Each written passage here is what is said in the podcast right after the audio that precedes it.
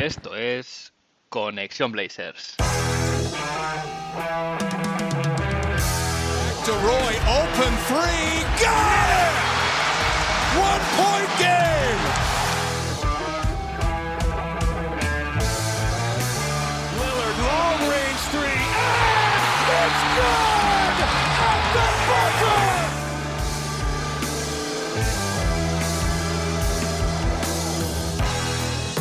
Bienvenidos al episodio 53 de Conexión Blazers. Soy Héctor Álvarez y para empezar la semana bien toca mirar Oregón para traerte una dosis de todo lo que necesitas saber del equipo y en menos una hora. Un rato que se te hará corto. Semana muy movida en Rip City, eh, al contrario que en las semanas anteriores donde parecía una cuenta atrás lenta y soporífera hasta, llegar al tan ansiado y deseado sorteo la lotería, esta semana en cambio ha sido trepidante recordando un poco a las semanas de la off-season del año pasado. Y es que ha habido muchas cosas de las que hay que hablar, así que no me entretengo más. Vamos a ver qué ha pasado en Rip City esta semana.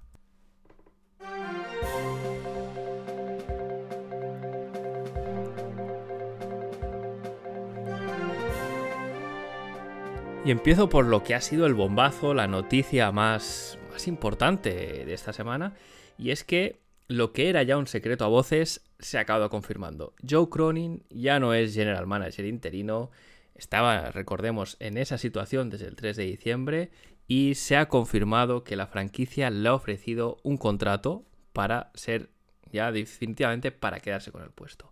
De este modo, Joe se convierte en el general manager número 11 de la historia de la franquicia y es que el martes pasado Adrian Wojnarowski soltaba la bomba en Twitter y confirmaba detalles, ¿no? Por ejemplo, que el contrato de Joe Cronin es de cuatro años, que curiosamente coincide con los años de contrato de Chansey Billups, lo que un poco viene a confirmar que es un proyecto eh, ligado a ambos, ¿no? En el, que ambos son cada uno una de las tres patas de, este proyecto. La tercera, evidentemente, sería Demian Lillard. Eh, el anuncio ha dividido a la afición y es que eh, creo que Joe Cronin es una, figura bastante polarizante. Por un lado están los partidarios de Joe que compran su plan de hacer un reset rápido, de, de haber desmontado ese roster para cambiar las cosas casi de raíz y competir, ¿eh? el, plan que, Joe Cronin nos ha, nos ha, vendido, nos ha explicado. Y por el otro lado está una serie de detractores que entienden que sus movimientos en el deadline fueron malos. Bueno, poco más que se regaló a CJ, a Norman Powell o a Robert Covington. En cualquier caso, hay Joe Cronin para rato, contrato de cuatro años que, viendo la, el ritmo de la franquicia, tiene pinta que se venderá. De hecho, esta contratación ha, bueno, lo que ha sacado es algo bastante raro de ver y es declaraciones de Jody Allen eh, en algo relacionado con la franquicia. Como sabéis, Jody Allen es la propietaria, la, heredó esta franquicia eh, de su hermano Paul Allen a, su trágica muerte, pero Jody Allen, eh, el, los Portland Trail Blazers le importan bastante poco. En este caso sí que se ha pronunciado y ella lo que ha dicho es que Joe ha mostrado en este, en este poco tiempo como general manager interino, que está más que preparado para continuar eh, liderando la front office. Además ha añadido que están eh, ilusionados con el futuro de los Portland Trail Blazers, con Joe y con Chansey, eh, porque ellos tienen un plan, digamos, consistente para construir un roster más competitivo y ganador. El propio Joe Cronin también se ha pronunciado al respecto. Él ha dicho que me gustaría dar las gracias a Jody Javert por esta oportunidad y a la larga lista de otras increíbles personas que han puesto su fe y su confianza en mí, no solo en los pasados seis meses, sino en los últimos 16 años. Recordemos que Joe Cronin lleva trabajando en la franquicia en diferentes puestos de la organización, pero 16 años. Joe además añadió que su prioridad va a ser la de construir un equipo ganador, un equipo de campeonato y una cultura que tanto los jugadores, los entrenadores como el staff en general quieran ser parte. También dijo que estaba deseoso de seguir trabajando en la visión que Chansey, Dwayne y él mismo eh, compartían mientras unificaban el business y las operaciones baloncestísticas dentro y fuera de la cancha. A raíz de esta contratación ha habido también una historia de Jason Quick en The Athletic, como la mayoría sabréis, Jason Quick es, es un, digamos, el, periodista de cabecera eh, de los Portland Trail Blazers en The Athletic. Y lo que nos explica Jason es una historia un poco curiosa, algo que tal vez se podía intuir, no por ello eh, deja de tener relevancia. Y es que realmente nunca hubo un proceso formal de búsqueda de un general manager una vez Neil Olshey fue despedido. Eh, decían, decía en su artículo Jason Quick que no se contactó con personas ajenas a la organización. Recordad que sonaron nombres como de Daddy Ainge, Mark Eversley, etc. Y esto yo debo decir que para mí es algo malo, no me, no me entusiasma la idea, simplemente porque uno quiere pensar que para esa posición de, de tan relevancia y tan importancia eh, se podría buscar la visión de distintos candidatos antes de decirse por uno. En este caso se conocía Joe. Eh, Joe evidentemente es un hombre de la casa. Y se, apostó por él, ¿no? Eh, también hay que decir que era algo que, pese a que era obvio, porque era difícil pensar que alguien que hizo los movimientos que hizo Joe Cronin no hubiese tenido el digamos, eh, la certeza, ¿no? O casi la seguridad de, que iba el puesto iba a ser suyo.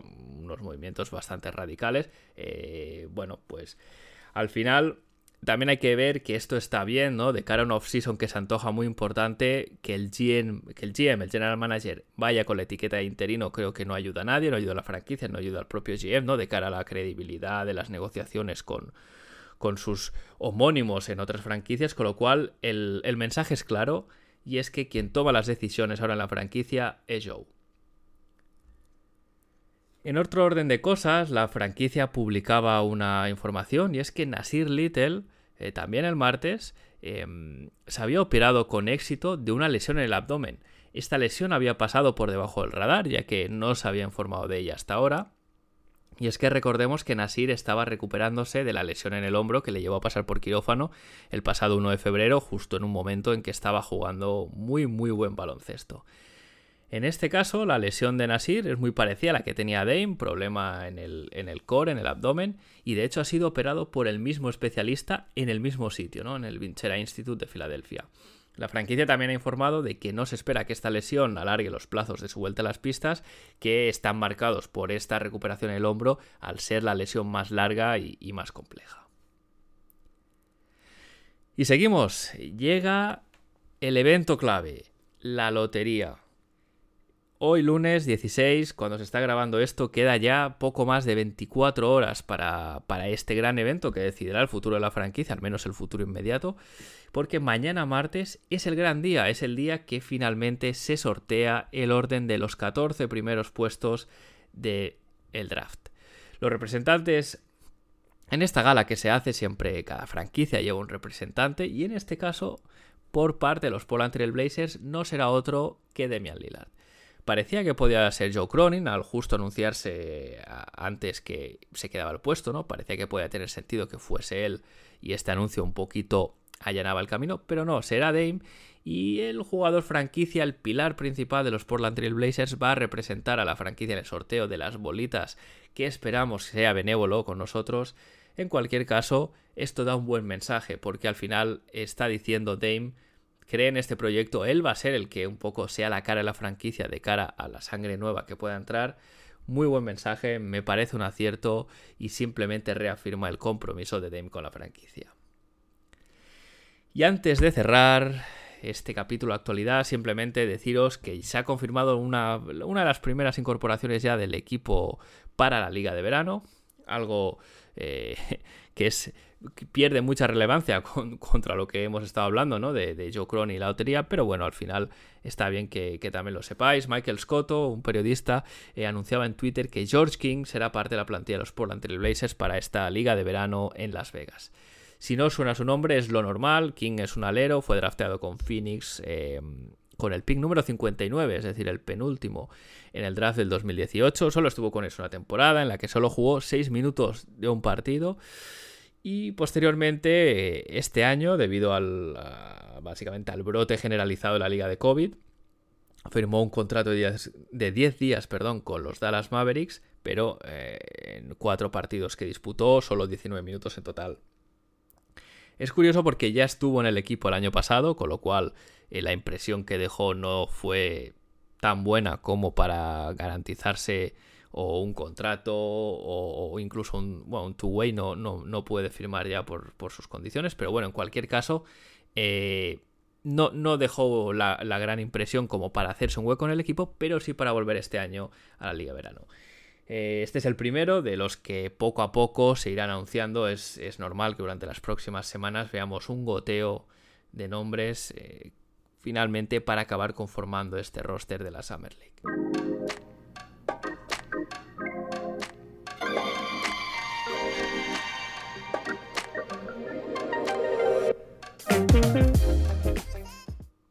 Y si bien esto podría estar un poquito en el capítulo de actualidad, como lo quiero discutir un poquito más en detalle, lo, pongo como el segundo bloque del episodio de hoy, y no es otro que el rumor que saltaba el martes pasado en el que se reportaba que los Portland Trail Blazers estarían interesados en Zach Lavin. Jack Lavin, eh, bueno, lo conocemos todos, jugador de los Chicago Bulls, acaba contrato esa temporada, jugador All-Star, un campeón del concurso de mates, un jugador bastante interesante en general eh, y que tiene bastante notoriedad en la liga. Eh, como decía, se publicaba la semana pasada de que los Portland Trail Blazers sonaban y que podían ser un destino para él en esta offseason.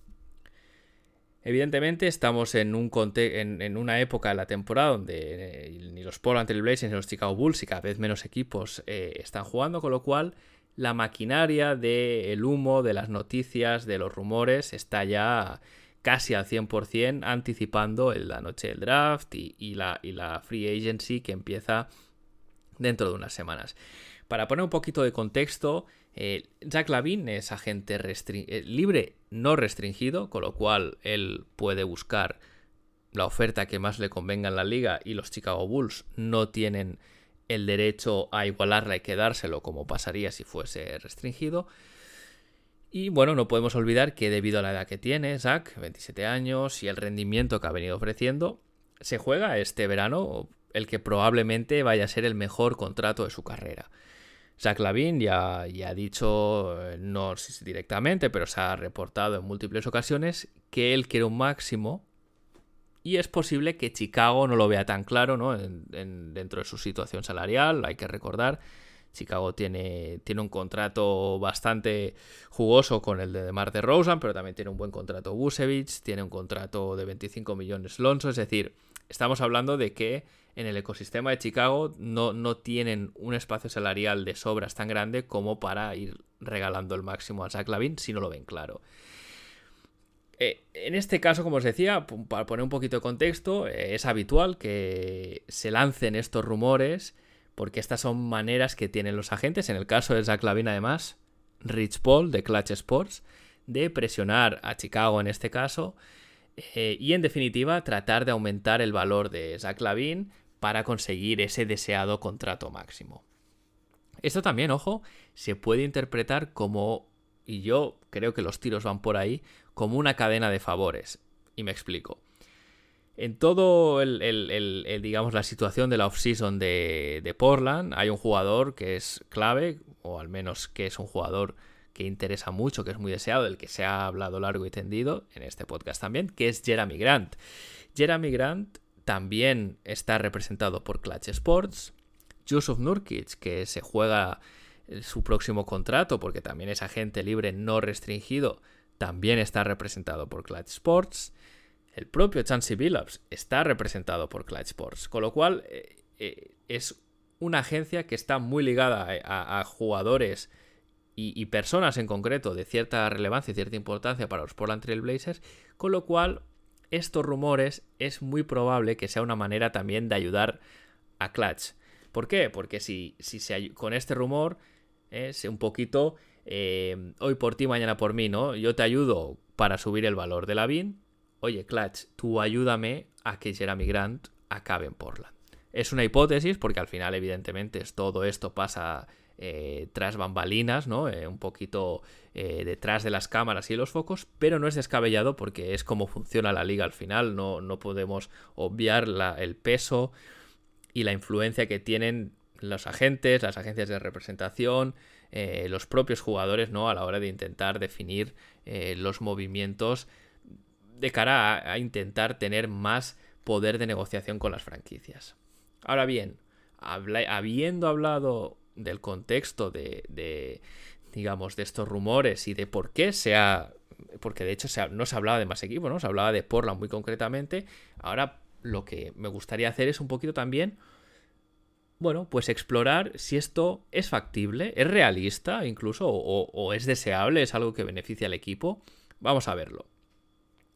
A nivel de si es factible, por poder se puede hacer. Evidentemente, siempre con la hipótesis de que el contrato que firmaría Zack es un máximo, ¿no? Pero bueno, lo que decía, poder se puede hacer. Habría dos maneras eh, de hacerlo. La primera sería utilizar este supuesto espacio salarial que tiene Portland, este salary, esta flexibilidad, ¿no? Esta palabra que se ha usado tanto por parte de la franquicia desde el trade deadline, para firmarle este máximo. Pero claro, esto viene con unos sacrificios asociados, perdón.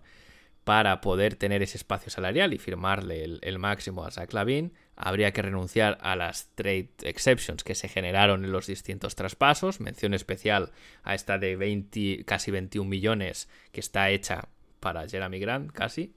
Habría que renunciar a la mid-level exception, a la biannual exception, eh, también habría que renunciar a los derechos Bird de, Joe Ingles, que ahora mismo los tiene la franquicia, y tampoco se podría renovar a Yusuf Nurkic o habría que cortar a Hart. En cualquier caso, la franquicia tendría que elegir entre uno de los dos porque si no salarialmente los números no salen.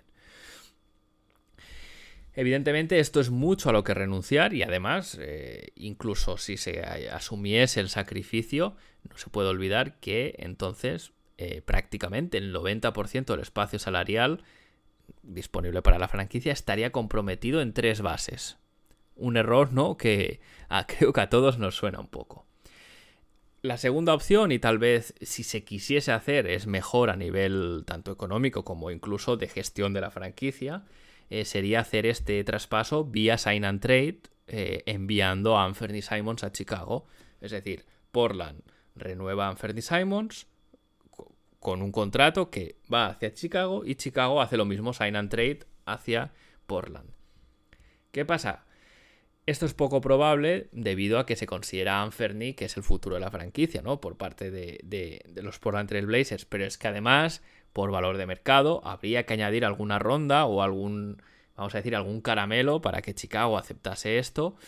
Y es, eh, no, esta ronda, pues, o no se tiene o no se está dispuesta a darla, ¿no? Con lo cual, dificulta bastante que la operación se pueda llevar a término. Es posible, pero eh, dificulta bastante que se pueda llegar a realizar por pura voluntad de la franquicia de hacerlo. Ahora bien, sabemos que es posible hacerlo, ¿no? A nivel de, salarios, de cuadrar las cuentas, de las normas de la liga.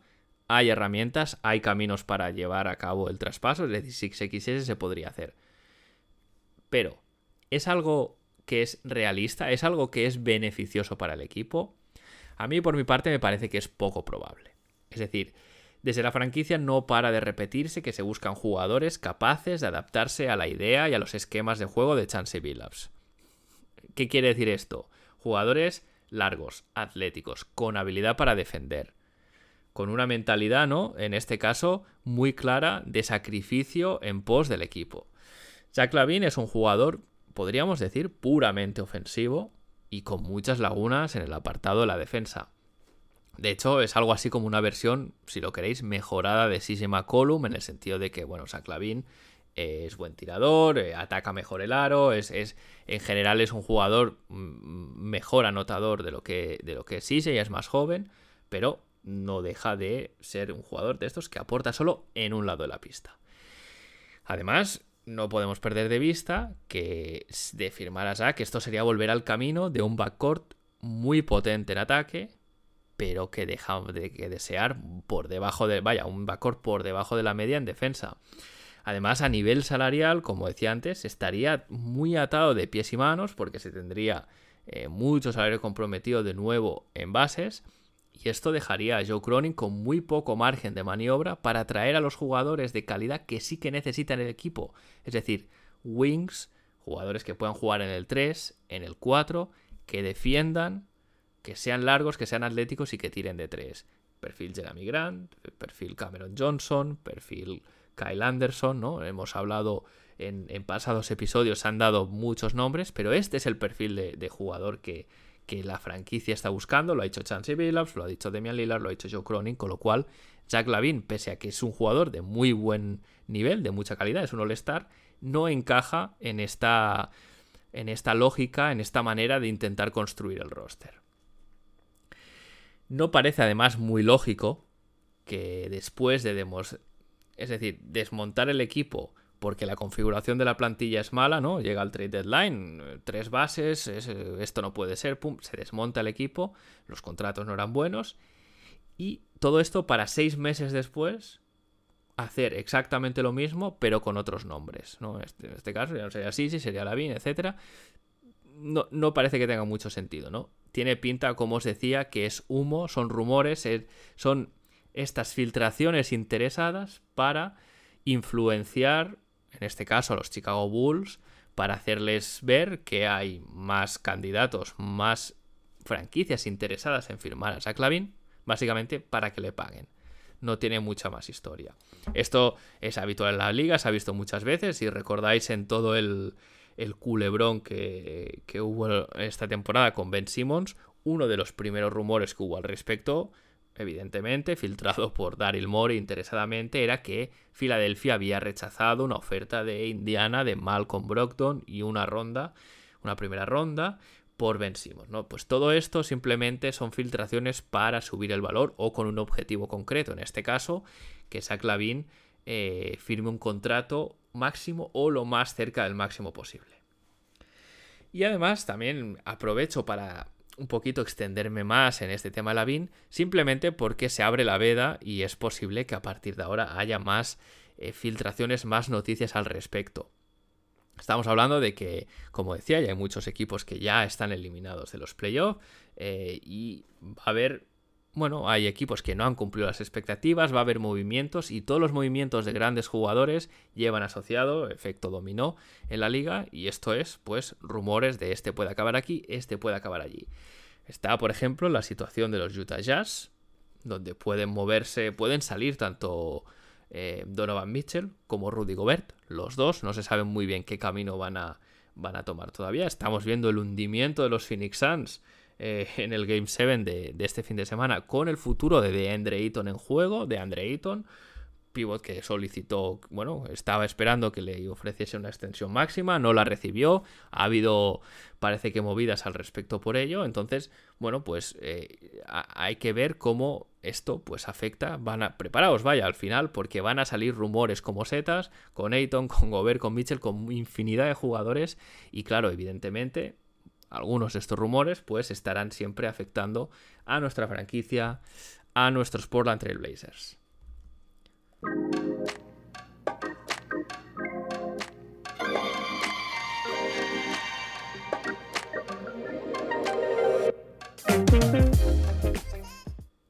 Y con esta explicación sobre los rumores de Lavín, cierro el episodio por hoy. Recordad que se acerca el día grande de la temporada. Hoy, lunes que se graba esto, es decir, si lo escucháis hoy mañana, eh, martes, es el gran día, el día de la lotería el día que esperemos que los dioses del baloncesto sean benévolos con la franquicia y nos dé la bolita eh, buena, un pick en el top 3 para poder traer uno de esos jugadores de calidad que, ayuden a dar un salto competitivo de cara a la temporada que viene. Así que, evidentemente, el episodio de la semana que viene pues será un poco eh, centrado en eso, ¿no? En, los resultados, en ver cómo de, de, buena o mala suerte se ha tenido y una vez eh, sepamos el pick que es, pues ya empezar a lucubrar qué jugadores son los candidatos a ser drafteados, eh, si ese pick se puede tradear, todo, todo ¿no? El, al final la rumorología y, la máquina del trade machine ¿no? que, dicen los americanos eh, para, construirle el roster y la plantilla de la cara al año que viene. Yo recordad que si tenéis algo que decir sobre el podcast, lo podéis hacer a través de iVoox, donde podéis dejar vuestros comentarios. También los podéis enviar al buzón de correo conexionblazes.com con vuestras preguntas, cualquier cosa. También, eh, si lo queréis hacer, se puede a través del Discord de la comunidad de Back to Back, que como siempre os dejaré el link eh, en la descripción del episodio. También lo podéis hacer a través de Twitter en la cuenta arroba Blazers, donde además os iré avisando de cada nuevo episodio que esté disponible y de temas de actualidad de la franquicia que durante estos últimos días está que arde. Gracias por escuchar Conexión Blazers una semana más. Si os gusta el podcast, recomendadlo a vuestros amigos, a vuestras amigas. Yo sin más me despido. Seguimos conectados. Hasta la semana que viene.